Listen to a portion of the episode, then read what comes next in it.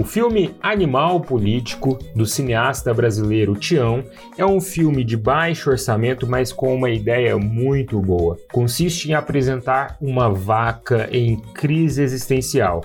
Na véspera do Natal, procurando um sentido para a vida, uma vaca sai andando, tentando se convencer de que é feliz.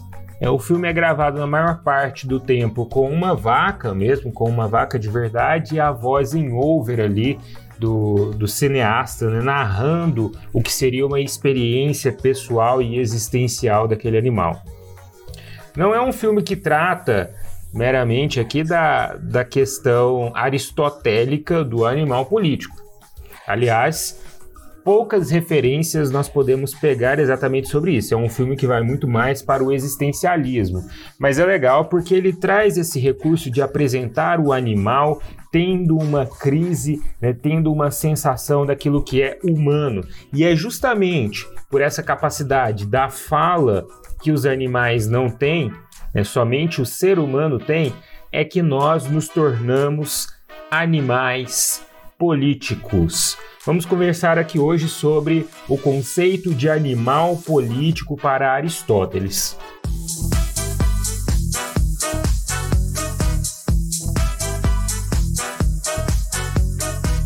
Segundo Aristóteles, o ser humano ele não se fecha em si mesmo, ele não consegue completar-se a partir de si mesmo.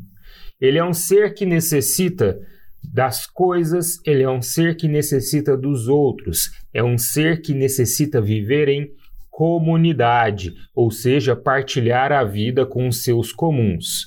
Por isso, ele é um ser carente, imperfeito, que busca na comunidade completar a si mesmo. É a partir disso que Aristóteles vai afirmar então que o ser humano é um ser naturalmente político.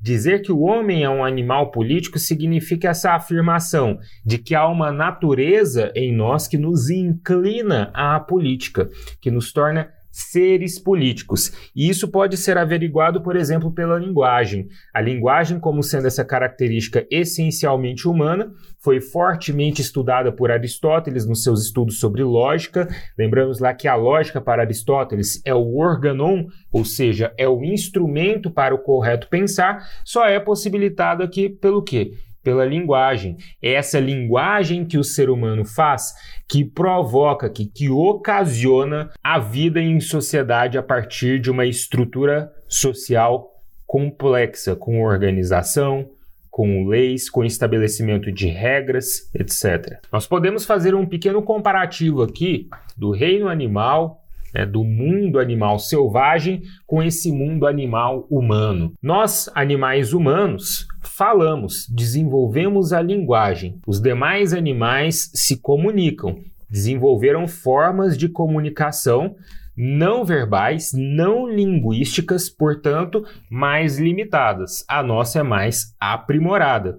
E essa nossa forma de comunicação mais desenvolvida, mais aprimorada, ou seja, a linguagem, que nos permite raciocinar e que nos permite criar essa forma mais elaborada de sociedade. Os demais animais vivem em comunidades, muitas vezes.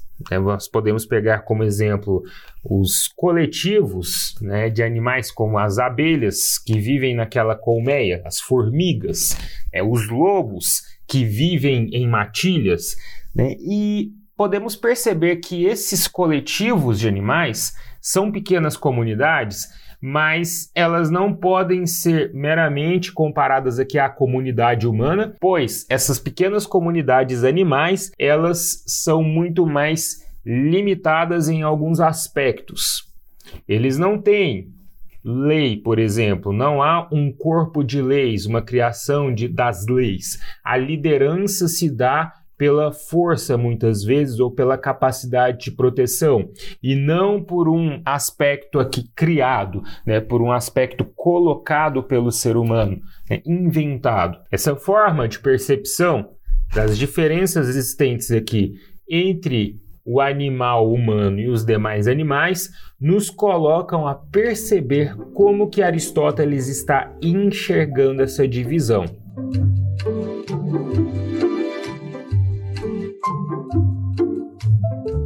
A política, que é essa organização da polis, ou seja, uma organização da cidade, está intimamente ligada à cidadania. Cidadania é o atributo dado ao cidadão. Cidadão é aquele que, de alguma forma, participa da cidade, ou seja, participa da polis, portanto, participa da política.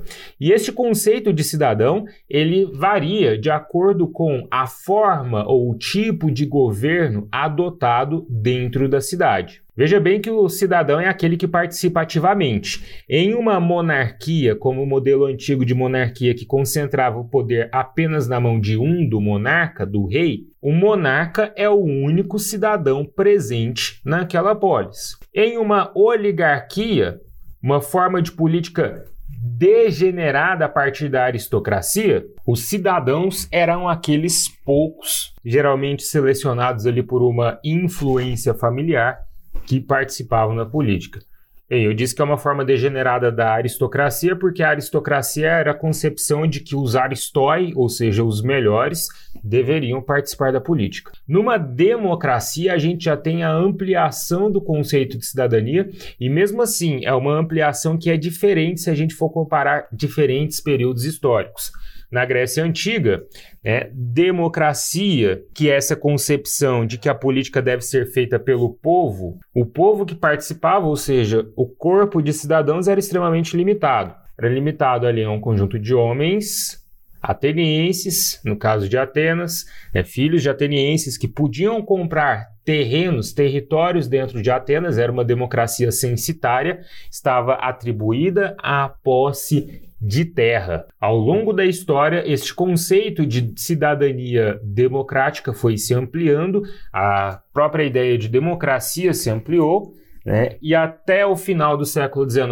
início do século XX, nós já tínhamos aí uma ampliação que se estendia à maior parte dos homens. Homens ainda, não mulheres. As mulheres vão adquirir o, a possibilidade, o direito de participar da democracia nessa ruptura do século XIX para o século XX, a partir da primeira onda do movimento feminista e da conquista da possibilidade de participação política. E esses que não participavam da política, então, eles eram animais políticos? Bem, a gente tem que colocar aqui uma diferenciação que Aristóteles faz entre habitante da cidade e, de fato, cidadão. O ser humano ele é inclinado sim à política, é um animal político. O ser humano é um animal político. No entanto, isso não significa que ele possa participar ativamente e exercer a sua cidadania. Caso ele não participe, exerça sua não exerça a sua cidadania, ele é apenas um habitante da cidade e não um cidadão de fato. É aquele que mora na cidade, mas que não pode participar.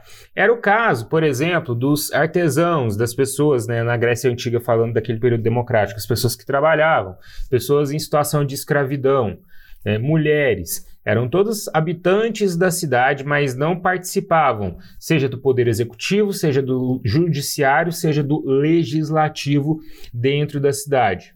Em algum momento, a Grécia, por exemplo, tinha o conselho de anciãos. Né? Os conselheiros anciãos participavam da política. Em outros momentos da, da democracia, da formação democrática de Atenas, né, quando exclui-se esse conselho de anciãos, ou até mesmo do momento em que, dos momentos né, em que tiranias foram instauradas na cidade de Atenas, excluíram-se os conselhos de anciãos. Então, as pessoas mais velhas, os homens mais velhos, deixaram de participar da política, assim como as crianças e os jovens com menos de 21 anos.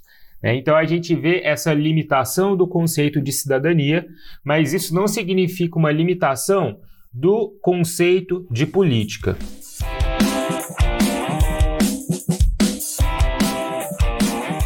A metafísica de Aristóteles traz uma etiologia das quatro causas que, segundo o filósofo, dariam origem a tudo. Nós temos aqui, então, dentro da metafísica, uma causa material, uma causa formal, uma causa eficiente e uma causa final, que é aquilo que origina, que apresenta a primeira e mais essencial origem de todos os objetos e seres. Com a cidade não é diferente. Aristóteles identificou nas cidades uma causa material, ou seja, a matéria da qual a cidade é feita, uma causa formal, a forma da qual nós podemos perceber aqui que toma a cidade, a causa eficiente, ou seja, o que deu à cidade sua origem, a causa final, a finalidade daquela comunidade. Bem, nós podemos entender aqui que essas quatro causas, a partir de uma interpretação tanto da metafísica quanto da política aristotélica, são causa material, lares, vilarejos, casas, né, a partir de onde a cidade é composta. Causa formal, a forma ou o regime político, a constituição que delimita aquela cidade. A causa eficiente, o desenvolvimento natural, visto que a política e a cidade né, faz parte desse desenvolvimento do, natural do ser humano, que é um ser carente e precisa da vida em sociedade. Por último, a causa final, né, que diz respeito à finalidade da cidade, que é como a finalidade da vida humana, ou seja, a felicidade, mas não um conceito egoísta de felicidade ou não um conceito de felicidade aberto aí para cada um, cada pessoa acha a sua felicidade, não. Seria um conceito de felicidade que está no desenvolvimento natural e maior do ser humano e justamente nessa vida coletiva, porque a vida coletiva para Aristóteles é a única que faz sentido para o ser humano, visto que é um ser carente que precisa do outro, não pode se desenvolver sozinho.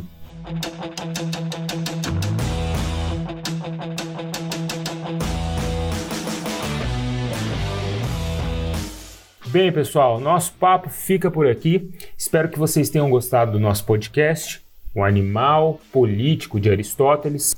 Se você ainda não conhece nosso canal Brasil Escola no YouTube, acessem porque é muito bacana, tem videoaulas de todas as disciplinas, todos os conteúdos. Vejam também nosso material no brasilescola.ol.com.br e sigam a gente nas redes sociais, Facebook, Twitter e Instagram. Vejo vocês numa próxima. Falou, um abraço para todo mundo, até mais. Valeu.